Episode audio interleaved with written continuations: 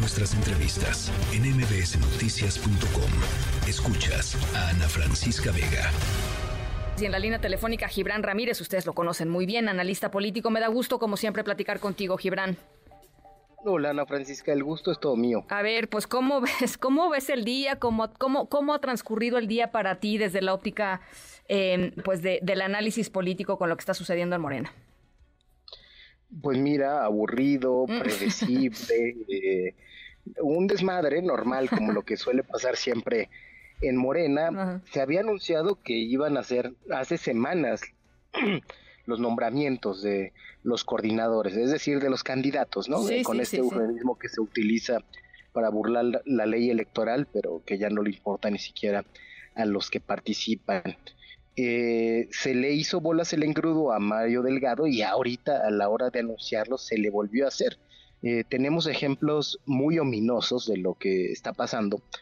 Por ejemplo, el enojo de Ignacio Mier, que se acababa de tragar el sapo de pasar un presupuesto que no considera la emergencia de Acapulco y que lo festejó con su bancada gritándole gobernador, gobernador, porque pensaba que según el número de sapos que te tragues y de humillaciones que hagas para complacer a López Obrador, serán tus bonos para ganar la candidatura a la gubernatura y bueno, no pasó. Iba, iba para Puebla, ¿no? Eh, poblano. Eh, Así es, es de los pocos que ya sabemos que quedó porque no entró en primer lugar de hombre, que es lo que habría tenido que suceder para seguir en la jugada. Otros siguen en la jugada porque no se ha decidido. Ups, se nos cortó la comunicación con Fibra. Ahí está, Perdón, te nos cortabas, pero ya. Ahí estás, ahí estás, perdón. Sí, en Tabasco todo mundo da por hecho que va a ser Javier May. Ya incluso hay notas en la prensa que dicen que él va a ser el candidato. Sí. Porque en la Ciudad de México no conocemos a Yolanda Osuna. Pero si seguimos la misma lógica de lo que pasó con Nacho Mier, eh, es decir, quien es ya experto en tragar sapos y tiene poco margen para irse a otro lado, pues es posible que no vaya May y que sea Osuna.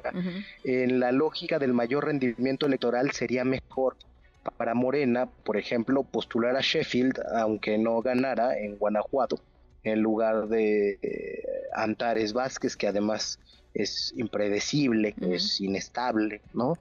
Eh, en sus posiciones políticas, desde luego. Entonces, esta, este proceso, sin duda, va a dejar muchos heridos, va a catalizar mucho descontento con la llamada cuarta transformación porque eh, hay la particularidad de que no suelen ver la antidemocracia hasta que la viven en carne propia, como todos los intelectuales de la Ciudad de México que se estaban tirando de los cabellos porque se podía imponer a Harfuch y eso desviaría el espíritu de Morena, nada más que se les olvidó ver qué es lo que pasaba en otras 30 entidades federativas por lo menos.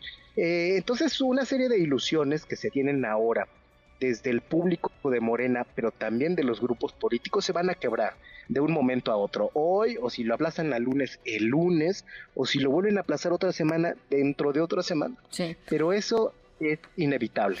Porque además hay un tema con las encuestas, ¿no, Gibran? O sea, es decir, la encuesta, de, alguna manera, eh, Morena buscaba que a través de la encuesta se legitimara, eh, pues, decisiones eh, en, términos de de, ponerlas frente a la opinión pública como decisiones democráticas, no decisiones ni de la cúpula ni del presidente López Obrador.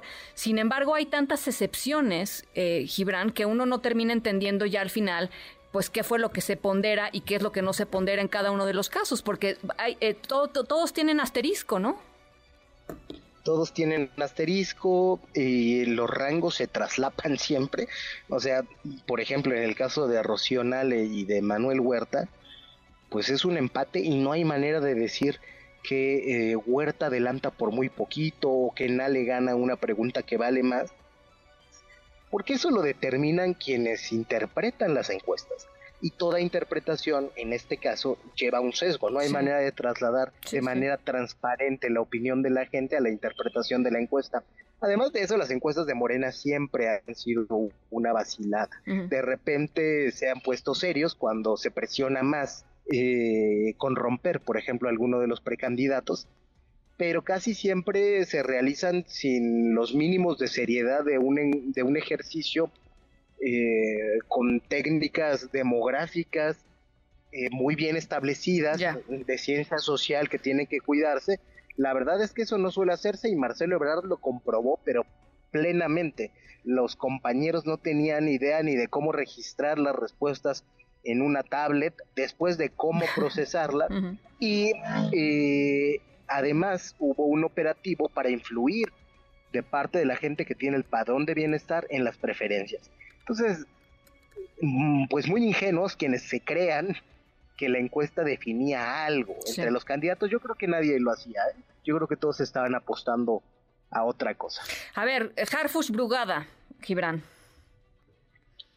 Va a ser interesante que, como todo indica, doblen por primera vez a la ex jefa de gobierno, Claudia Sheinbaum, eh, que eh, demuestren que la entrega del bastón no era la entrega del mando, ni del poder, ni de la legitimidad, eh, que se demuestre que tuvo bastón, pero que no tuvo poder, que tuvo estridencia y que tuvo modos de imposición, pero que no tuvo la capacidad de operar con todos los recursos que tienen en su campaña, los recursos del gobierno de la Ciudad de México, la información que tenían, etcétera, etcétera, políticamente y mediáticamente sucumbieron ante un grupo de intelectuales y comunicadores muy pequeñito.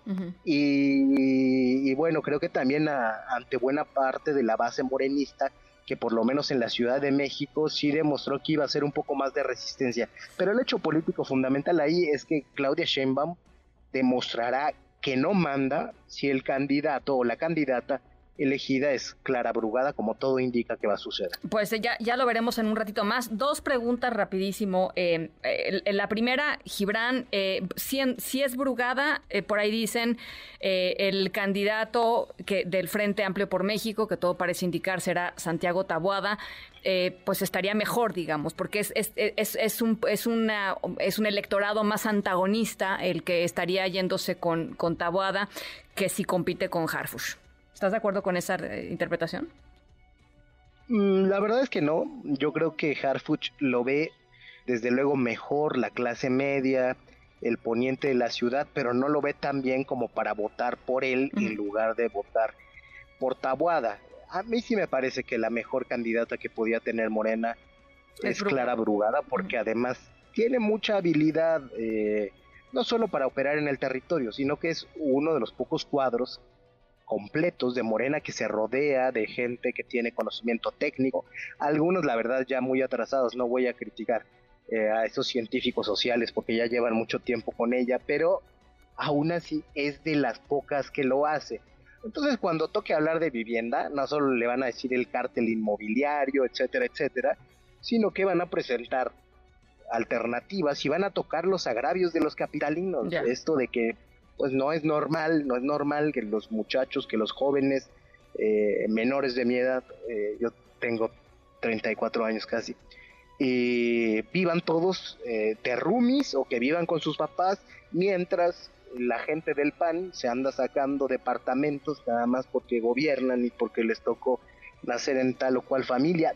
Todo eso no lo podía politizar Harfuch porque ni siquiera tiene las capacidades retóricas para hacerlo. Yo creo que Clara lo puede hacer Pinole. Bueno, pues vamos a, vamos a verlo, va a ser muy interesante lo que se define en las próximas horas. Y finalmente, Marcelo Ebrard puso un tuit hace ratito, hasta las 5.45 de la tarde, diciendo el próximo lunes a las 10 de la mañana les comparto por esta vía mis consideraciones respecto al 2024 y las tareas hacia adelante. Tengan un muy buen fin de semana. Em, ¿A quién le importa, eh, Gibran? Eh, pues yo creo que no le va a importar a nadie si no sucede una cosa. A ver. El domingo es el registro de los precandidatos de Movimiento Ciudadano. Si Marcelo aparece de sorpresa ahí, entonces el lunes va a ser muy importante para todos. Pero si Marcelo no aparece el domingo en Luisiana 113, pues no le va a importar a nadie. Esta es la última elección presidencial de Marcelo Ebrard y pues él decidirá si se queda en la irrelevancia o si da un paso audaz, que sería romper con lo que ha sucedido en la mayor parte de su carrera, en que ha sido muy institucional. ¿A ti te gustaría verlo en la boleta por Movimiento Ciudadano? A mí me gustaría ver a Marcelo en la boleta por MC. yo, digo, no he hablado de esto con Marcelo, pero yo me iría a la campaña de Marcelo, eh, a Movimiento Ciudadano, si él, si él se fuera para allá. Y creo que como yo, muchos decepcionados del gobierno de Morena y del presidente López Obrador haríamos lo mismo. Bueno, pues ahí está. Fuertes declaraciones, Gibran. Te mando un abrazo.